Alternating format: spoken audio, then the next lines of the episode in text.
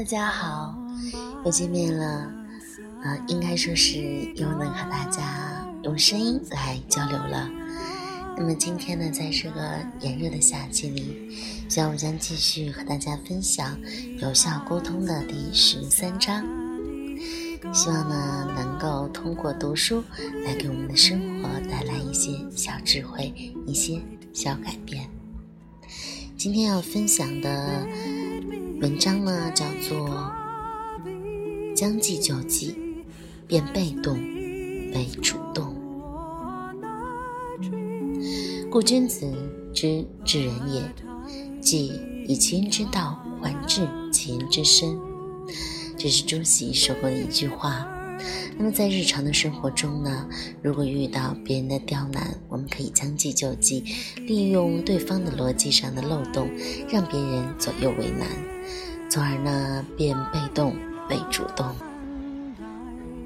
一九七八年，美国国务卿基辛格向记者团介绍苏美两国关于限制战略武器谈判的情况。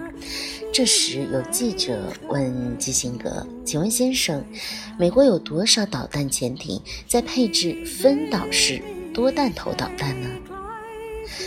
此事明显呢，涉及了国防机密，是绝对不应该说出来的。但是要怎样拒绝呢？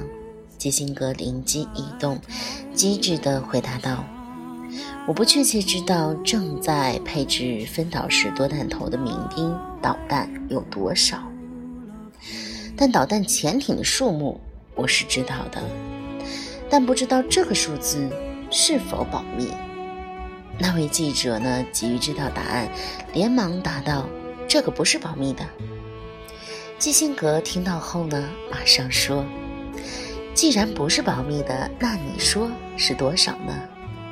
记者听到这里，哑口无言，再也没有追问下去了。基辛格运用的就是一个两难的推理：如果潜艇数字是保密的，那么我便不能说出。如果潜艇数字不是保密的，那么大家都会知道，我自然不必说出。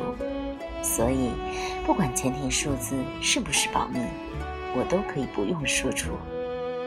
两难推理的关键在于找到对方逻辑上的漏洞，并借用这个漏洞，进而以对方的逻辑来反驳对方，最后让对方陷入两难的境地。从前，古希腊有个国王，他想一次处死一批囚徒。那时候，处死囚徒的方法有两种，一种是砍头，一种是用绳绞死。国王派刽子手向囚徒们宣布道：“国王陛下有令，让你们任选一种死法，你们可以任意说出一句话，如果说的是真话，就绞死；如果……”说的是假话，就砍头。反正是一死，大部分囚童不得多想，就很随意地说了一句话。结果不是因为说了真话而被绞死，就是因为说了假话而被砍头。在这批囚徒中呢，有一个很聪明的人。当轮到他来选择处死方法时，他突然巧妙地对国王说。你们要砍我的头。国王一听，感到很为难。如果真的砍他的头，那么他说的话是真话，而说真话的是要被绞死的。但是如果要绞死他，那么他说的话要砍我的头变成了假话，而假话又是应该被砍头的。他的话既不是真话，又不是假话。也就既不能绞死，又不能砍头。国王只能挥挥手把他放了。从那以后，国王再也没有用这种形式让死囚选择行刑的方式了。当然，我们还可以根据情况的不同，来为对方设计一个逻辑圈套，让对方不得不接受你的观点。古印度有一位皇帝很自负，有一次，他慎重其事地向天下臣民昭告：如果有臣民能讲一个他从来没有听过的故事，他就会将自己的女儿嫁给他。此话一出，引得全国男人蜂拥而至，尤其是朝内的贵族公子，每天都准备精彩的故事献给皇帝。但是，每次有人讲完故事，皇帝都说自己听过了。就这样，始终没有人能娶到皇帝的女儿。有一天，来了一位很聪明的农民，他跟皇帝说：“我讲一个真实的故事给陛下听。”不知您有没有听过？皇帝很好奇，马上让他讲。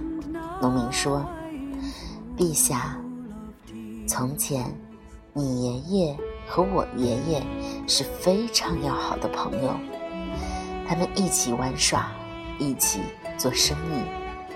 那时我爷爷很有钱，爷爷因为做生意向我爷爷借了一百块金币。”他向我爷爷许诺，发达之后要您将金币还给我，并将您的女儿嫁给我。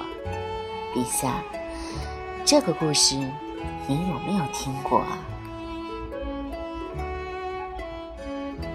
皇帝一下哑口无言，只好乖乖的将女儿嫁给了他。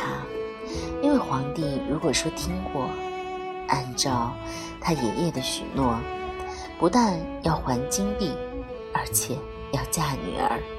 如果说没听过，那么按照自己的许诺，只要把女儿嫁给他就可以了。其实生活中呢，难免会遇到一些刁钻的情况，我们不妨呢认真的分析，进行有效的推理，从而呢让对方陷入两难的境地。左右为难，而自己的目的便可以自然而然的达到了。好了，今天呢读书呢就分享到这里了。那么明天呢，我们继续为大家来讲有效沟通的第十四章。那大家还是要早点休息。下午还是那句话，要注意自己的身体。明天再见。